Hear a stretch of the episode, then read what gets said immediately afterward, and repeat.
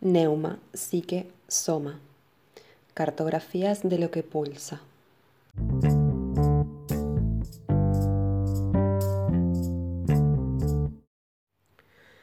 Ahora bien, todo esto comenzó a ser descubierto en el siglo XVIII.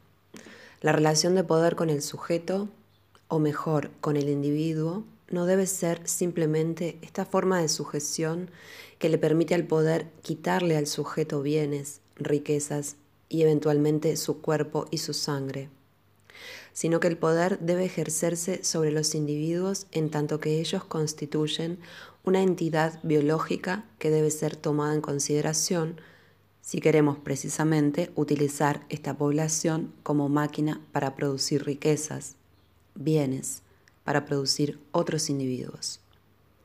El descubrimiento de la población es al mismo tiempo el descubrimiento del individuo y del cuerpo adiestrable, el otro núcleo tecnológico en torno al cual los procedimientos políticos de Occidente se han transformado.